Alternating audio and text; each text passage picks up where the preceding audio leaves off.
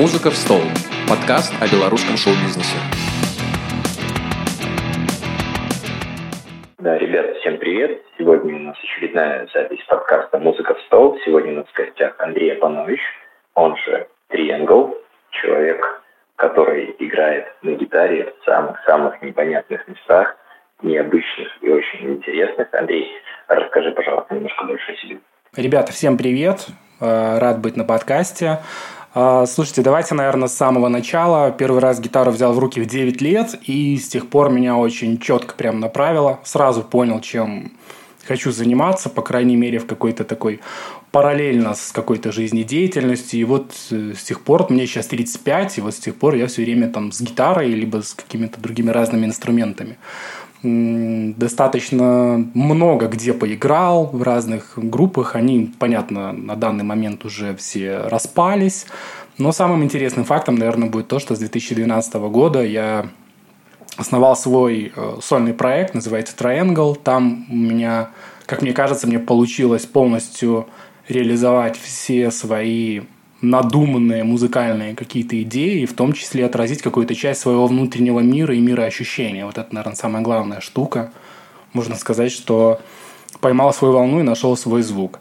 Плюс ко всему я еще работаю в музыкальном магазине «Твой звук». Вот, в принципе, со всеми, наверное, спасибо. Отлично, спасибо, стараемся, вот, и уверен, что тут с многими ребятами, даже из чата, скорее всего, мы номинально, но уже где-то пересекались, это точно. Скорее всего, так оно и есть. Слушай, давай э, немножечко из истории. Вот нас интересовали э, в свое время вот проект «Мамкины бусы» и прочее. Можешь немножко рассказать о том, как это было и как ты перешел из игры в группе э, в сольник? А, изначально, когда все учились и были студентами, собирались на какие-то такие вечеринки, посиделки, и там и в городе Минске, когда в Минске можно было еще там на улицах пить пиво, если кто-то еще помнит, такое время было.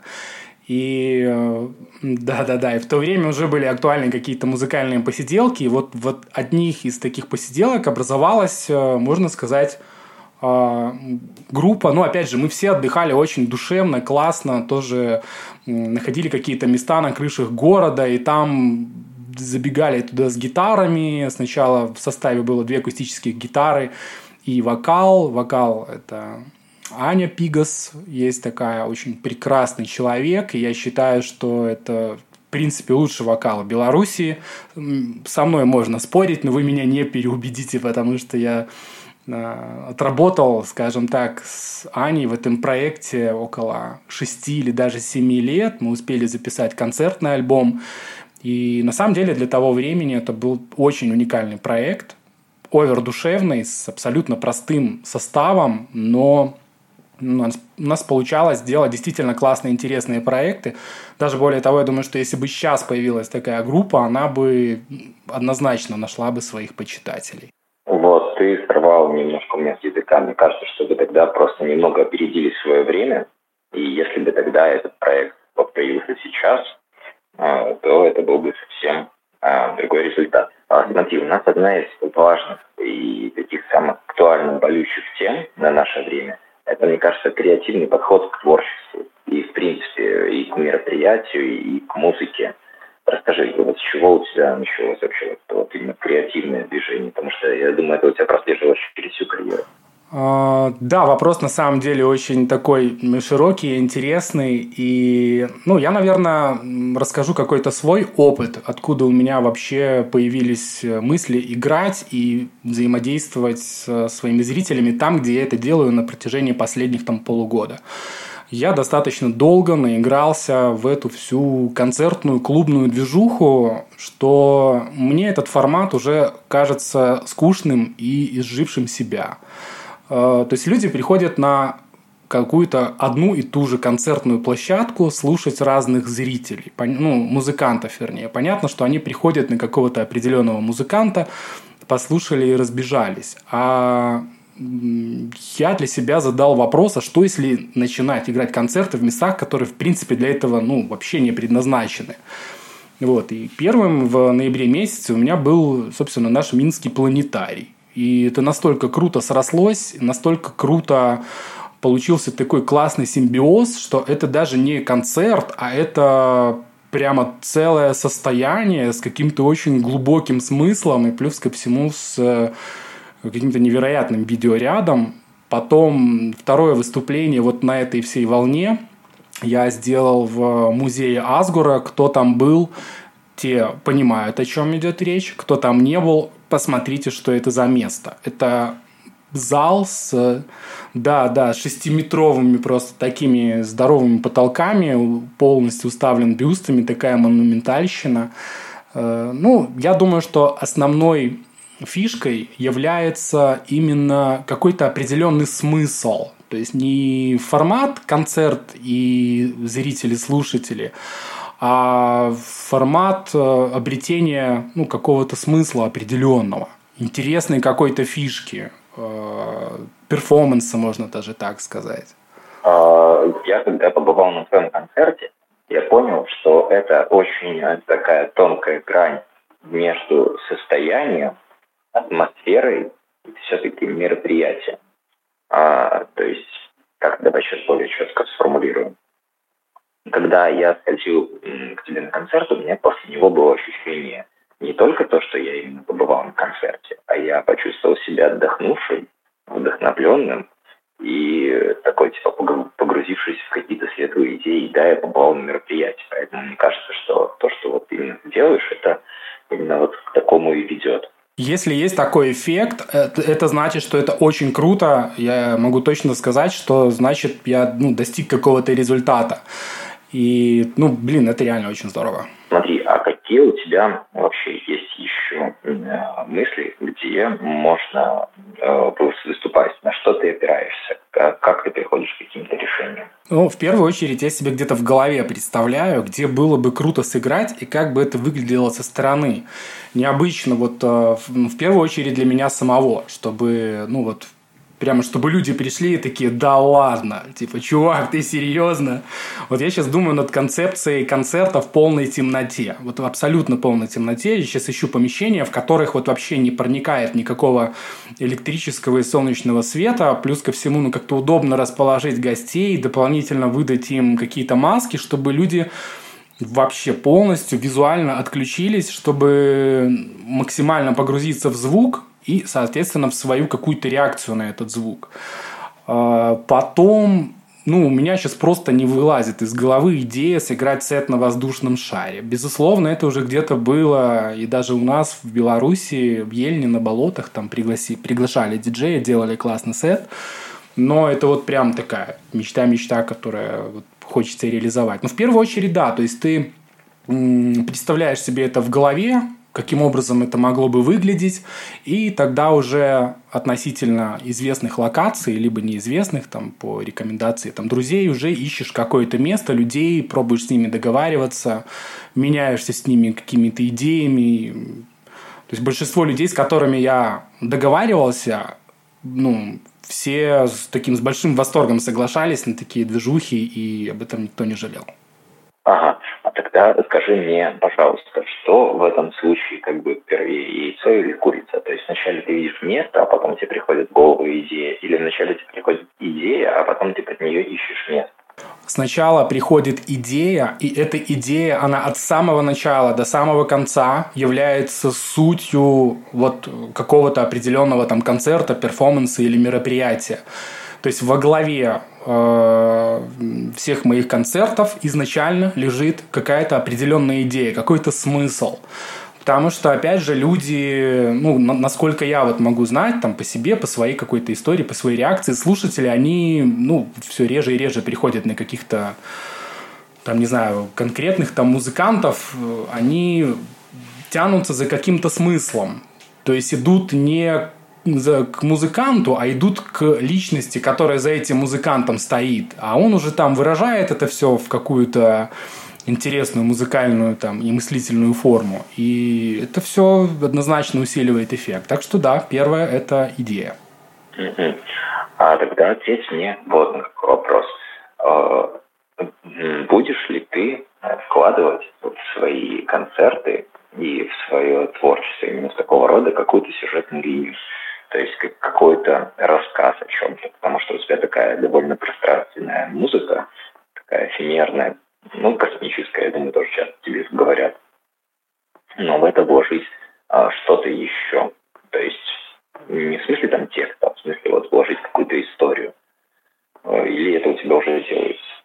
Это сейчас в процессе, но опять же все эти вещи, они всегда происходят ситуативно, в зависимости от э, места и локации. То есть, грубо говоря, я рассматриваю э, любого рода концертную площадку или помещение как рупор, которое может усилить определенные какие-то состояния, которые ты туда задашь. То есть это могут, ну, какие-то музыкальные эмоции, назовем это так.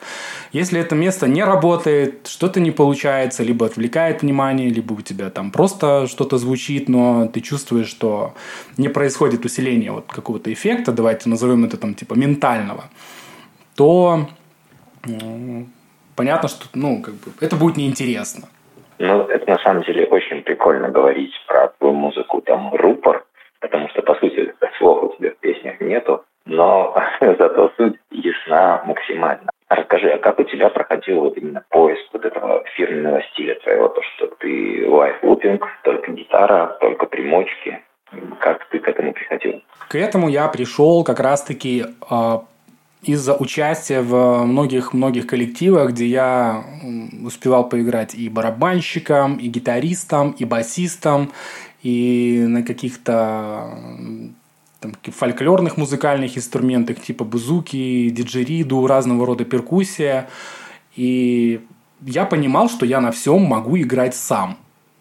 Но играя с кем-то, например, ты понимаешь, что, блин, вот я бы здесь по-другому сыграл, но ты не можешь по-другому сыграть, потому что твои руки уже заняты каким-то другим инструментом. И здесь сыграла очень хорошую роль работа в музыкальном магазине, потому что я достаточно быстро сориентировался, что мне нужно для того, чтобы одномоментно и самому реализовать то, что я хочу. Соответственно, это должен быть лупер. Ну, всем понятно. Прибор, который ты записываешь то, что ты играешь, да. Э, с примочками, со всяким сетапом, все тоже получилось подобрать достаточно быстро. Опять же, имея доступ к большому ассортименту педалей, я очень быстренько выбрал то, что мне нужно, обзавелся, сформировал это в какую-то уже такую техническую базу, и она уже как мой такой космический корабль, в котором я уже достаточно четко разбираюсь, понимаю, что мне нужно сыграть, какую эмоцию сделать и так далее. То есть э, моим становлением стала работа с многими музыкальными коллективами, понимание того, что оказывается я мультиинструменталист, и, собственно, да, работа в музыкальном магазине. Угу. Ну, это, грубо говоря, анализ и стечение обстоятельств. А вот, допустим, давай немножко принесем пользу. А чтобы молодому понять свой фирменный стиль, тоже нужно пойти понабивать шишки или какие-то даже рекомендации. Как это начать делать? Я думаю, что в первую очередь для того, чтобы э, найти свой собственный стиль, нужно ну, разобраться с самим собой. То есть, что ты за чувак? Что, кем ты являешься вообще? ну, позадавать себе вопросы, поработать над собой. То есть понять, потому что эти штуки, они, ну, как бы неотъемлемые, потому что твой персональный стиль – это твоя личность. То есть то, что ты хочешь передавать и каким образом ты будешь это делать, зависит непосредственно от того, кем ты себя ощущаешь как личность определенная. Ты можешь на себя примерять маски других людей, личности других людей. То есть, например, я не знаю, там был в свое время скриптонит, вышел чувак овер уникальный. То есть, по сравнению со всеми остальными он слушался, блин, оригинальный капец, но тут же за ним потянулась здоровенная вереница чуваков, которые начали делать записи просто с булками во рту, это слышалось как такое, типа, странное подражание, ну, типа, come on, вы все поете стилем Скриптонита, ребята, но это не ваш стиль. А для того, чтобы все-таки ориентироваться на свою, ну, на свой собственный какой-то стержень, нужно, ну, все-таки себя, с понимания себя начинать. Я считаю, что это неотъемлемая часть. Это психология. А потом ты просто разбираешь, что ты можешь сделать с точки зрения инструментария, что у тебя есть в доступе, там, какие-то секвенсоры, ты играешь на том-то, у тебя хорошо получается слышать бас, там работать с какими-то басовыми частотами, там делать биты и так далее, и все, и пошел работать. Тогда вопрос следующий. А если бы у тебя была возможность откатиться на то время назад, когда ты вот только начинал, э, ты бы вот получилось бы у тебя начать именно вот с лупинг и со всей другой штуки, или обязательный путь становления вот этот. Но это, да, этот путь становления был обязательным на самом деле. Я думаю, что если бы я откатился вот в то же время назад, то, скорее всего, я прошел бы такую же дорогу, потому что э, может быть, немножко с... Э, ну, мне больше времени понадобилось, чтобы это понять, но оно того стоит. И то есть в любом случае нужно постоянно пробовать, постоянно что-то делать, постоянно с кем-то общаться, потому что именно таким образом ты формируешь свой стиль и себя как музыканта в том числе. Я понял. Значит, таким образом мы делаем следующее, что молодежь, не стесняйтесь, набивайте шишки, и это именно тот часть, это та часть пути, когда вы находите себя. Да, но опять же, я бы хотел еще раз подчеркнуть, что э, начать, ну, начать кого-то копировать для какого-то уровня, этапа, это неплохо. Но если постоянно заниматься давайте это назовем там отслеживанием каких-то там максимально тренд, тренд, трендовых хайповых штуковин и плыть на этой волне это очень такая нестабильная структура, мне кажется. Да,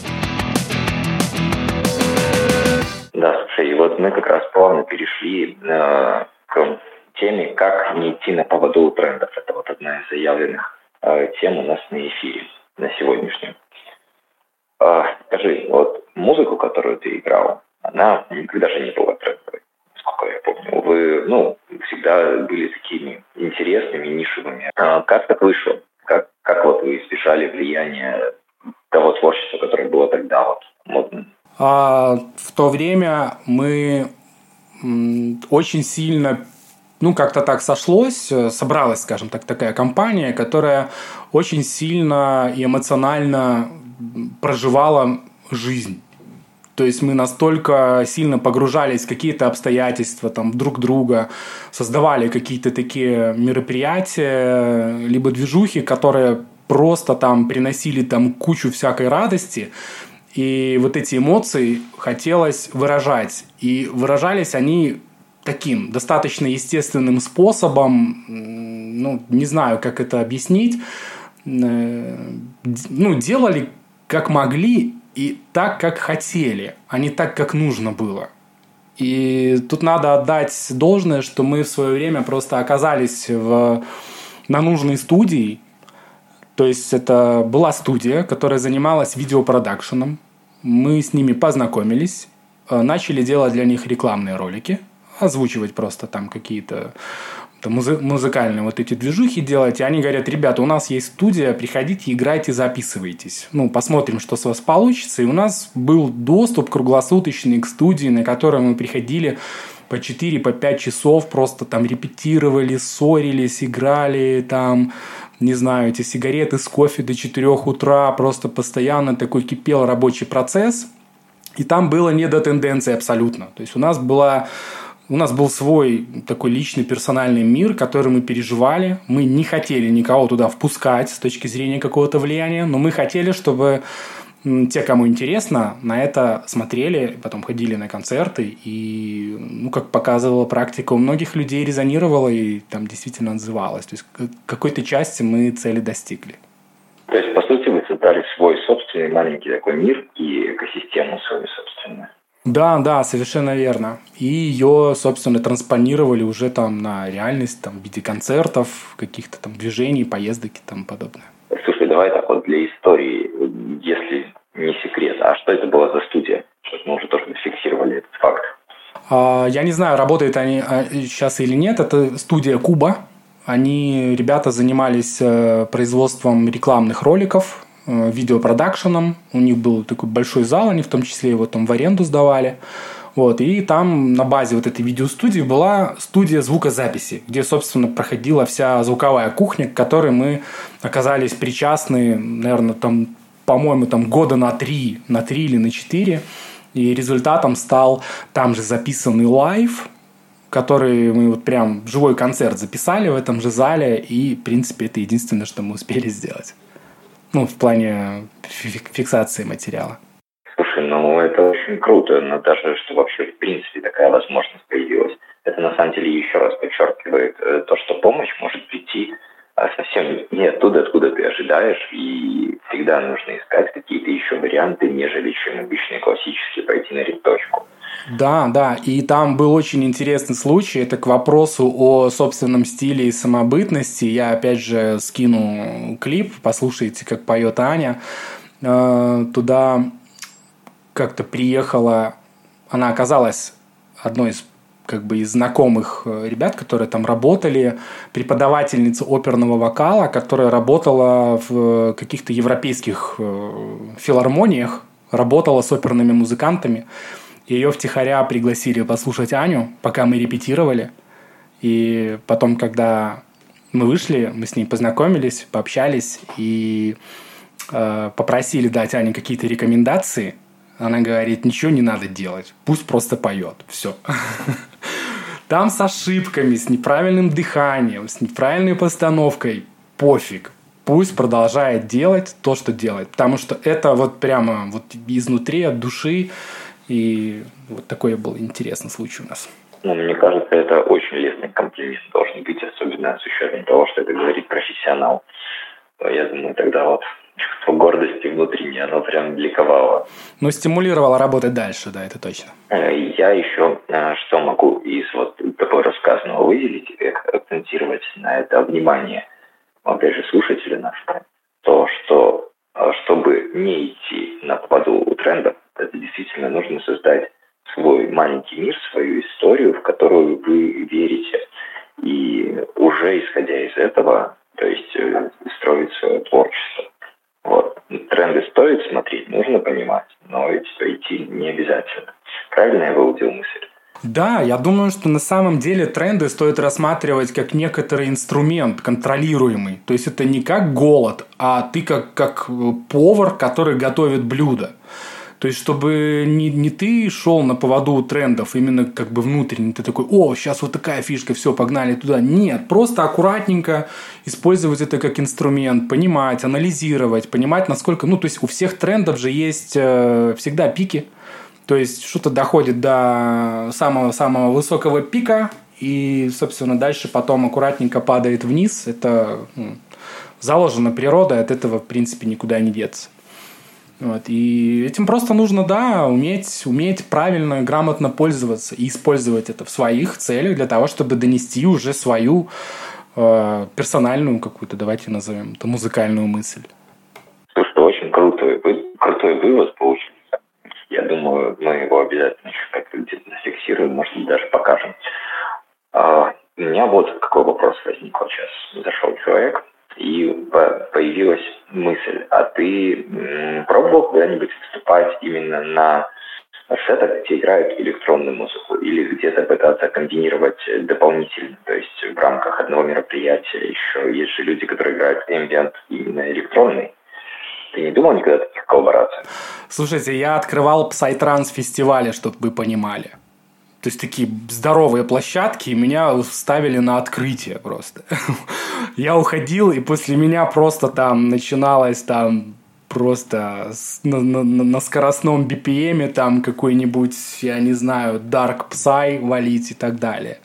Очень круто заходит э, все в каких-то чиллаут зонах, то есть во времена каких-то таких фестивалей выездных, которые там 3-4 года назад, обычно там ставятся 2-3 площадки, одна из них чиллаут, и, собственно, параллельно с этим всегда приглашали меня играть. По поводу, может быть, каких-то коллабораций с электронными музыкантами, ну, у меня вообще, в принципе, с коллаборациями не, не особо получается, потому что ну, я свое музло просто насытил вот насколько можно по максимуму, то есть до все, то есть все, выше уже это будет работать лимитер. Поэтому туда особо ничего уже не, не вставишь. Единственное, что да, было пару прикольных э, коллабораций по хип-хопу. Очень интересно получилось. А и тут у меня еще один сразу же возникает интересный вопрос. Вот опять же, после мероприятия. А ты не задумывался над э, медикаментозной частью твоей музыки?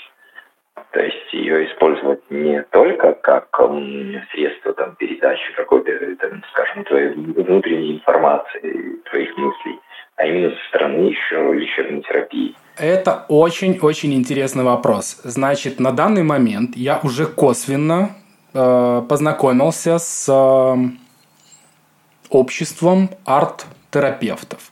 Людей, которые дипломированы, людей, которые ну, действительно имеют профильное образование, понимают, что такое терапия, и понимают, что такое арт.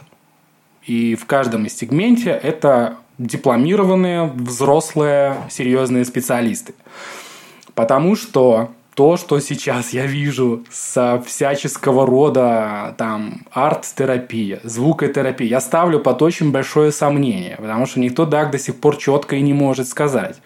Каким образом это повлияет на твое сознание? Ну, на сознание окей. То есть ты там что-то там хватанул эндорфинов, подскочил серотонин, такой, ну, это, этот механизм понятен но более какие-то глубокие именно психологические проблемы решать таким образом, это, ну, во-первых, нужна очень серьезная работа, а подход у меня к этому тоже очень серьезный. И поэтому я ну, не то что с опаской, я вообще стараюсь не, не называть свою музыку какой-то терапевтический, потому что под этим я предполагаю очень серьезную работу, очень серьезный пласт знаний и однозначно проверка этих знаний на практике. То есть, как оно реально работает, чтобы результат, который ты будешь делать, чтобы он был ожидаемым и предсказуемым.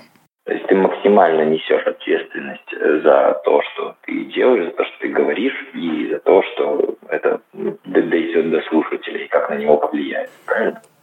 Конечно, конечно, однозначно да. И ну тут есть нюанс, то что после концертов ко мне очень часто подходят и сразу начинают делиться своими фидбэками. Я очень внимательно всегда это выслушиваю.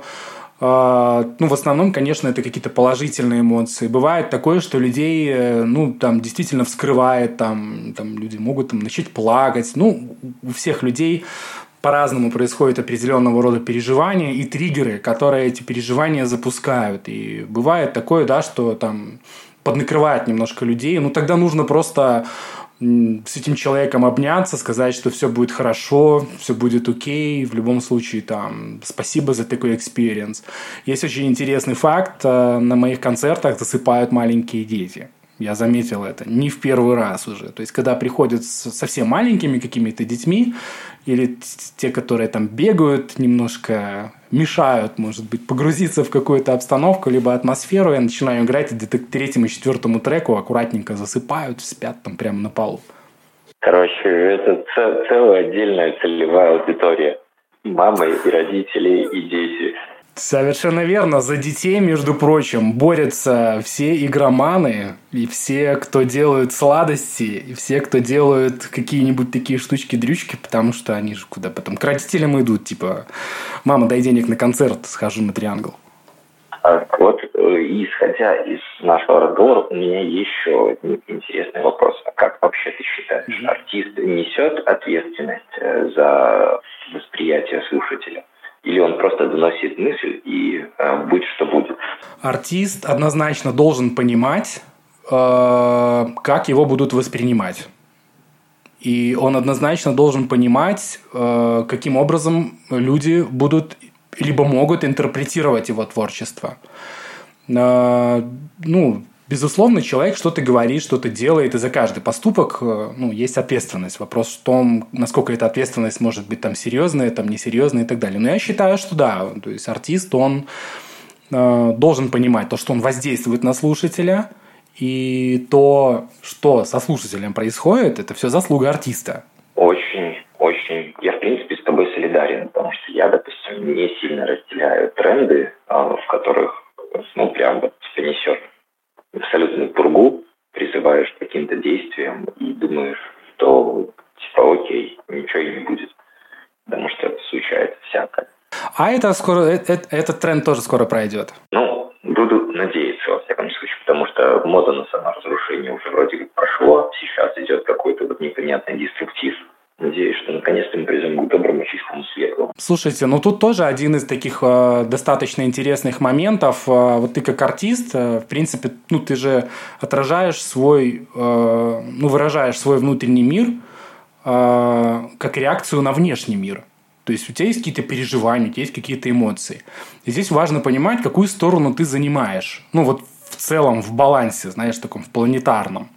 То есть либо ты а, выходишь на какую-то ну, я не знаю, давай это запустим там какие-то трендовые штуковины, которые, в принципе, по сути своей ничего не несут. Давай это назовем потребительским таким творчеством, когда там типа тачки, бабки, все дела. Ну, то есть, окей, имеет место быть, очень, да, огромный пласт, все окей, но, в принципе, он, ну, ничего как такового конструктивного себе не несет, кроме как э, очень большого желания моментально заработать очень много денег. И тогда тебе, типа, будет респект. Неважно, что ты потом с этими деньгами будешь делать, ну, типа, э, психовирус, давай этого так назовем. А со второй стороны, ну, некоторая генерация позитива, добра, любви, ну, я это сейчас без шуток говорю, может, это действительно может звучать наивно, но, come on, ребята, вот сейчас на данный момент время очень сильно накаленное, очень сильно непростое. И я считаю, что таким качеством, как добро, любовь, позитив, какие-то конструктивные, положительные там эмоции, как никогда нужны. Как бы это странно ни звучало, но сейчас нужно побольше света, ребята, потому что становится немножко темновато. Да, абсолютно согласен. А ты не замечал, что сейчас начинается определенная мода вот неожиданно на ambient музыку? Замечал такую штуку, что сейчас как бы все и больше и больше начинает звучать такой формат? Да, я обратил на это внимание. На самом деле, э, как таковой ambient он был давно, и очень много почитателей этой музыки. Но больше всего это стало ясно, когда уже начались э, работы со стриминговыми площадками, когда Spotify пришел к нам в Беларусь, и ты начинаешь загружать какие-то листы, включать радио, смотреть количество прослушиваний, параллельно гуглить э, команды либо проекты, которые занимаются этим. Ну, блин, это реально очень большой рынок, он интересный, он экспериментальный, он, в принципе, ну, несмотря на то, что ambient – это тоже стиль, но это стиль, в котором рамок нет вообще. Ну, вот он, типа, безрамочный стиль. Абс- абсолютно, да. То есть такой же здоровый, там, как космос, и в этом его огромная привлекательность. То, что ты в нем тонешь, и за счет того, что ты не ощущаешь каких-то границ музыкальных, ты как бы перестаешь немножко и свои границы ощущать. И, типа, впадая в такое состояние, ты понимаешь, что, блин, а ведь как бы класс, ну, типа, ты не листал там ТикТок целый час, ты там, не знаю, там, ну, не занимался какой-то фигней, ты просто строил себе такой инфодетокс, и он оказался очень продуктивным. Поэтому я считаю, что стиль интересный, рынок этот э, тоже достаточно большой. Это круто, это очень круто. А ты не рассуждал на эту тему со, то есть, с такой вот стороны, что сейчас все творчество и, в принципе, большинство платформ, они очень навязчивые. А ambient формат, он создает как раз-таки вот тот самый прекрасный белый шум, в который ты можешь погрузиться, закрыться от внешнего мира и реально заняться там проработкой каких-то мыслей или работой или чем-то еще. Я, например, последний месяц где-то э, только ambient практически слушаю, либо какой-то электронный фоновый, либо ambient. Да, есть такая тема, но опять же это параллельно происходит еще с э, достаточно навязчивой информацией, что типа все должны быть успешными, нужно больше успеть, там, нужно больше там движнячить. И вот для таких людей ambient, может быть, не очень сильно подходит. То есть, если ты планируешь свое время таким образом, чтобы двигаться плавно и знаешь, как это делать, то это круто. Если ты планируешь свое время таким образом, что ты четко выделяешь себе время для того, чтобы отдохнуть, это прям тоже круто. То есть уже Короче, ambient это для музыка для людей, которые, наверное, владеют своим временем и знают, чего они хотят от жизни. Потому что если у них есть возможность остановиться, сбавить темп, там, двигаться в своем направлении, вот в медленном, но при этом эффективно, ну, это нужно из себя кого-то представлять. Смотри, э, раньше, допустим, как появился там определенно вот хардкор движение, это были те, кто были недовольны вот э, тем, что там идут по телевизору, вот этим вот мягким, непонятным форматом звука, они сказали, что мы не согласны. Та же история там с панк-музыкой, такая же история с альтернативной музыкой. То есть и... А сейчас мне складывается впечатление, что ambient — это, и вот поклонники такой музыки, это своего рода тоже формат контркультуры того, что сейчас идет массово. Очень интересная тема. То, что касается эмбиента, я думаю следующим образом. А, такие штуки, как гранж, такие штуки, как панк, такие э, вещи и стили, как тот же рэп, это музыка, ну, вот это как раз-таки контр. То есть это протест, это конфликт, это несогласие с чем-то. То есть это opposite side от э, того, с чем люди, например, там не согласны или им там что-то надоело.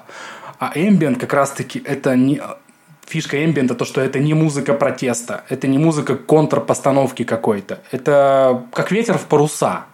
То есть ты можешь там тусоваться, можешь там что-то делать, если тебе хочется запротестовать, там чего-то, мне все надоело, там, типа, все, там, флаг здесь систем, все, включил погромче, там, панк, там, драм н бейс, там, какой-нибудь дабстеп и все. А если тебе хочется продолжать двигаться, но с такой софтверной поддержкой, софтовой, открываешь паруса, находишь эмбиент и поплыл. Ты сделал два солдата подряд. Не на бесплатные концерты, в Минске и еще и в планетарии. Как вообще, как ощущение, как это вышло и немножечко больше можешь про это рассказать? Да, ощущение очень классное. Безумно благодарен публике, безумно благодарен слушателям, которые пришли на тот концерт. Я понял, что это моя публика, что это моя аудитория. Ну, то есть я не присвоил ее, а я, оказывается, узнал, что у меня столько классных вообще слушателей. Там подходили даже девушки с фотографиями с 2012 года, моего самого-самого первого концерта. Я, кстати, начинал как уличный музыкант, если что, на Карла Маркса в 2012 году, когда эта улица была пешеходной. С этой фотографией я там прям расписался, Triangle, One Love. Это овер приятно и классно. По мероприятию, значит, э, опять же, э, возвращаясь к начальной теме нашего подкаста, я за то, чтобы у любых концертов и мероприятий во главе стояла идея, какая-нибудь классная идея, вот именно, к которой люди там пришли. Окей, вот типа концерт в планетарии. Что там, как там, куда там. Ну, появилась, естественно, дата. Это 14 февраля, День всех влюбленных. Сразу пресс-релиз под это дело, прикольную афишу, сразу, хоп-хоп, то есть скомпоновали вот такой образ, грубо говоря, потому что это 14 февраля, билеты умножились на 2, потому что все на 14 февраля приходят парами. На самом деле было, для меня было очень удивительно. Э, я запустил рекламу за 14 дней, за две недели до концерта – и за 4 дня был уже out. И на этой теме мы сразу приняли решение делать второй концерт сразу же на следующий день. И уже через буквально неделю случился второй out. Понятно, у нас была реклама, то есть мы это все двигали, мы это все, э, в принципе, так э, транслировали достаточно активно. То есть, судя по результату, я как бы понял, что реклама была настроена классно, в принципе, целевая аудитория была выбрана клево. То есть помимо прямых каналов общения, там группа ВКонтакте, Инстаграм, то есть люди, ну, живые подписчики, вот, было привлечено еще достаточно много людей как бы со стороны, и которые, скорее всего, уже будут посещать и следующие концерты. Потому что, выходя, просто все выходили, благодарили, спрашивали, вау, типа класс, где еще? Я говорю, все, ребята, пожалуйста, следите, keep in touch, остаемся на связи, будем вместе дружить и играть музыку. Слушай, аудитория у тебя там была абсолютно разная. Были как и молодые ребята совсем, так были и прям ну, совсем в возрасте. Вот. Расскажи, пожалуйста, вот те, которые постарше, это пришедшие по рекламе или какие-то знакомые или что? Скорее всего, либо по рекламе, либо по... Ну, есть еще какой-то определенный там эффект сарафанного радио. Опять же, сам Минский планетарий – это место, в который иногда заходят люди мимо проходя. То есть, о, что это такое? Минский планетарий. О, давай зайдем. Заходят туда, видят там какая-то афиша блин, прикольно, какая-то классная афиша там, сразу там ссылочку открыли, почитали, послушали, сразу же купили билеты, например. То есть я думаю, что часть аудитории была привлечена ну, которые там просто люди там проходили, например. Ну, опять же, я не считаю, что там были люди левые, то есть все, кто там оказались, они туда пришли конкретно, целенаправленно. И для себя я, конечно, должен зафиксировать, что это были просто охренительные концерты. То есть я иногда играл, у меня у самого просто мурашки на руках того, что там происходило в тот момент. Боже, это было просто очень здорово. Ну, я не, я не нахваливаю себя, я просто ну, к тому, что у людей вот эти впечатления, эмоции, они еще больше были усилены, потому что они не знали до конца, что будет происходить, что это будет. А, и я, исходя из этого, понимаю, что вся прелесть таких концертов а, в том, что это уникальное событие, которое ну, с небольшой долей вероятности будет повторяться еще. Вот, и ведь не собираешься ставить на поток концертов в планетарии типа каждую пятницу. Нет, нет, нет. Как раз-таки с э, инфляцией я буду очень осторожен. Даже, скорее всего, может быть, там на ближайшие полгода я ну, не, не буду делать. Ну, потому что это уже такой немножко легкий путь, и оно уже выглядит как, э, ну, ну, типа просто как зарабатывание такое. Да, да, да. И это надо с этим быть очень тоже внимательным, осторожным. То есть лучше не знаю, там какие-то там попробовать выезды поделать. У меня вообще, опять же, есть огромное желание выступить в питерском планетарии, когда была лекция uh, Who Cares Agency, Здесь тоже был voice чат, и я потом списался с девчатами, типа, давайте постучимся в питерский планетарий, сделаем концерт. Они такие, да-да-да, окей, окей, окей. И, собственно, пока на этом ничего не сдвинулось. Вот. В питерском планетарии там 700 посадочных мест. Ну, это просто... Если такой зал собрать, это будет, конечно, задача тяжелая, но это будет очень круто. Вот. Второй момент. Сейчас э, есть предложение такой к разработке, такой микротур устроить по музеям нашим белорусским. Потому что тут есть действительно уникальные классные места. Если это все как-то интересно организовать, чтобы это было ну, что-то такое необычное, может быть, даже почти что-то из детства, что-то домашнее. Так, ну, вот по пока нащупываю идею, не могу пока ее материализовать. Но вот помимо планетария, в общем, у меня хватает каких-то планов. А вот смотри, а был ли ты на мероприятии таком вот, как органика? У нас проходил в Минске.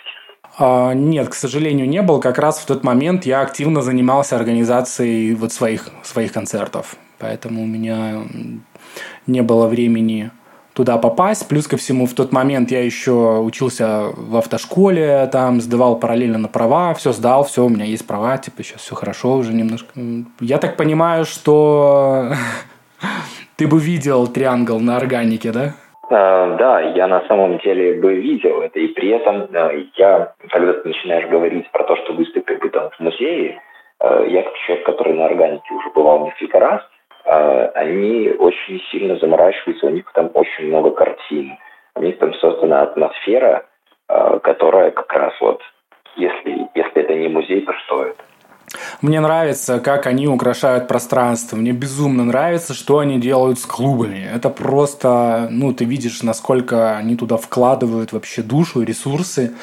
И ребята реально молодцы. Я, если что, с удовольствием принял бы там участие. Вот, поэтому думаю, что в какое-то ближайшее время там с ними свяжусь, попробуем что-нибудь придумать.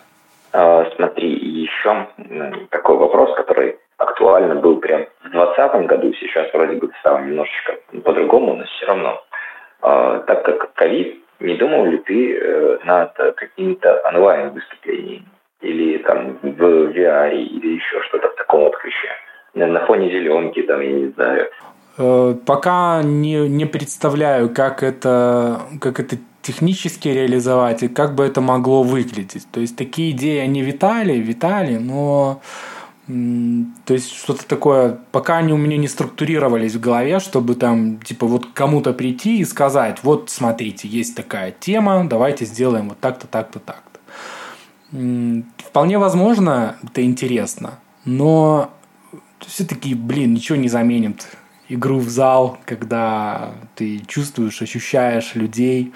Понятно, что ковид и что нужно онлайн тоже прокачивать то есть свою онлайн-экосистему. вот, в том числе и постоянно делать музыку, постоянно, собственно, там, работать там с цифровыми площадками, делать релизы регулярные. Вот. Ну, по поводу зеленки надо подумать еще. Слушай, ну мне кажется, что ты пока не будешь готов и уверен в том, что твой слушатель останется этим доволен, вот поэтому ты и не решаешься. Я думаю, большое это Да, да, да, наверное, это так. Вот, кстати, да, по поводу ботанического сада уже тоже есть такая идея, причем есть идея там попробовать сыграть в оранжерее ботанического сада. Кто там был, знает, там такой стеклянная оранжерейка с попугаями. Вот, нужно с попугаями договориться, если они там не будут против, то это будет просто пушка. А, слушай, ну, у нас такой получился дзен-подкаст. Давай попробуем подвести какую-то такую еще черту, дать еще немножко э, пользы начинающим. Как им э, выходить на какие-то интересные площадки, как им бояться договориться. А что, что может помочь и вообще э, как, как искать эти идеи? Смотрите, я могу так сказать, что сейчас сам, сами площадки тоже переживают не очень хорошие времена. Э, опять же, ну, под площадкой предполагается, ну, вот, например, там их тоже как бы не так уж и много, но э, технически вы можете вообще прийти в абсолютно любой зал и принести туда то, что вы хотите. То есть здесь, наверное, главнее все-таки что вы хотите сделать, что вы хотите туда принести. То есть каким образом э, слушатель, который туда придет, будет взаимодействовать с артистом, будет ли он взаимодействовать с ним напрямую и так далее.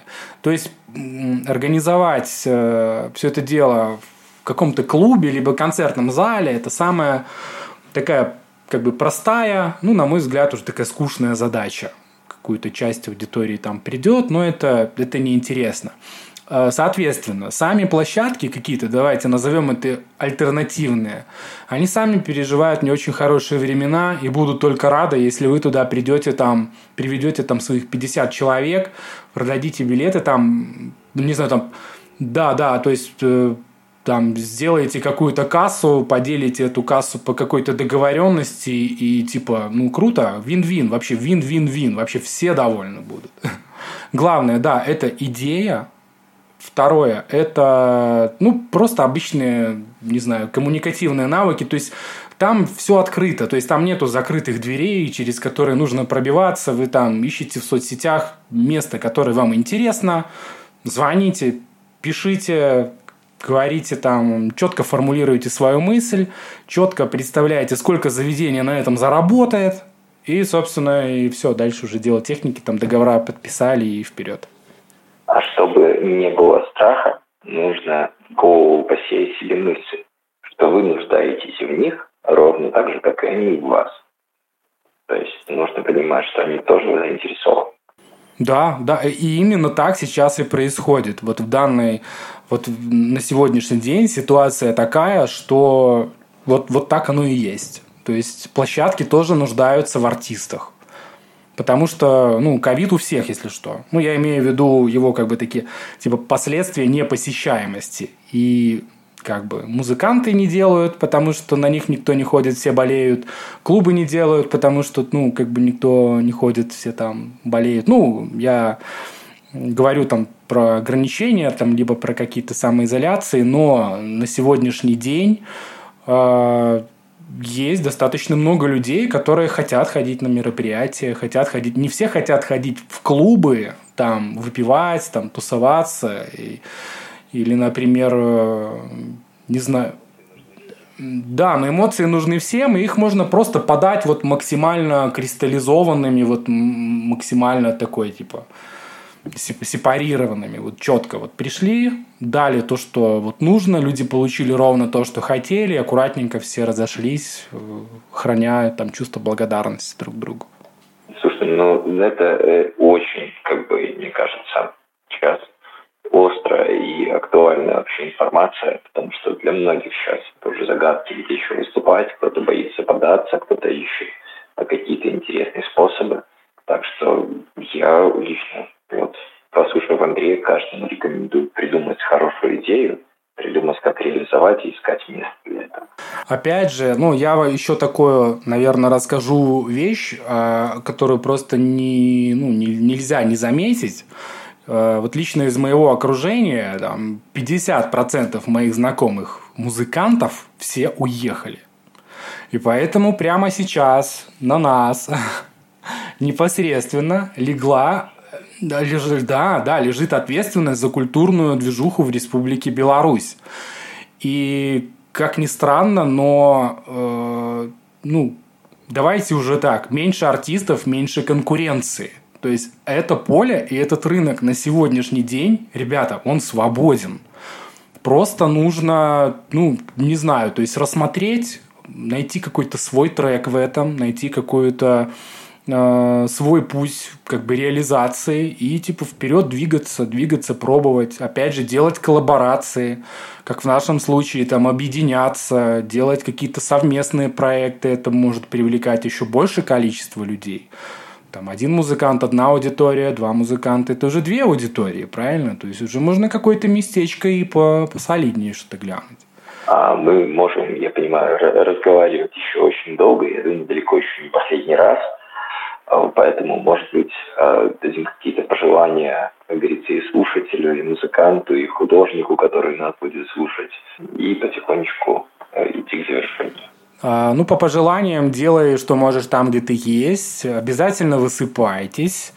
Обязательно цените и фильтруйте окружение, в котором вы находитесь.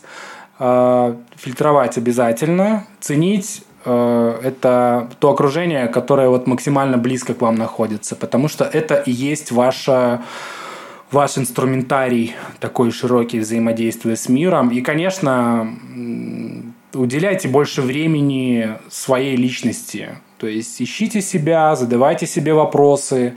Вы как артист, что вы можете этому миру дать?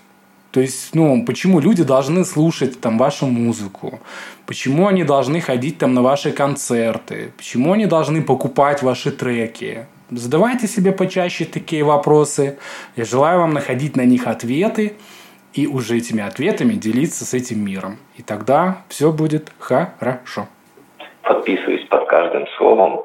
У меня все это дело очень откликается. И исходя из того, вообще, какую информацию ты людям даешь и какую, ну, как бы ценность вообще в том, что ты говоришь, я слышу. Я тебе желаю огромных солдаудов на самых вообще больших вообразимых площадках, которые и невообразимых, которые вот у тебя есть в голове. А это была очень ценная беседа. Я думаю, кто послушает его полностью, тот абсолютно не пожалеет и вынесет отсюда максимум себя пользы. Спасибо, Илья, спасибо, ребята. На связи и до встречи.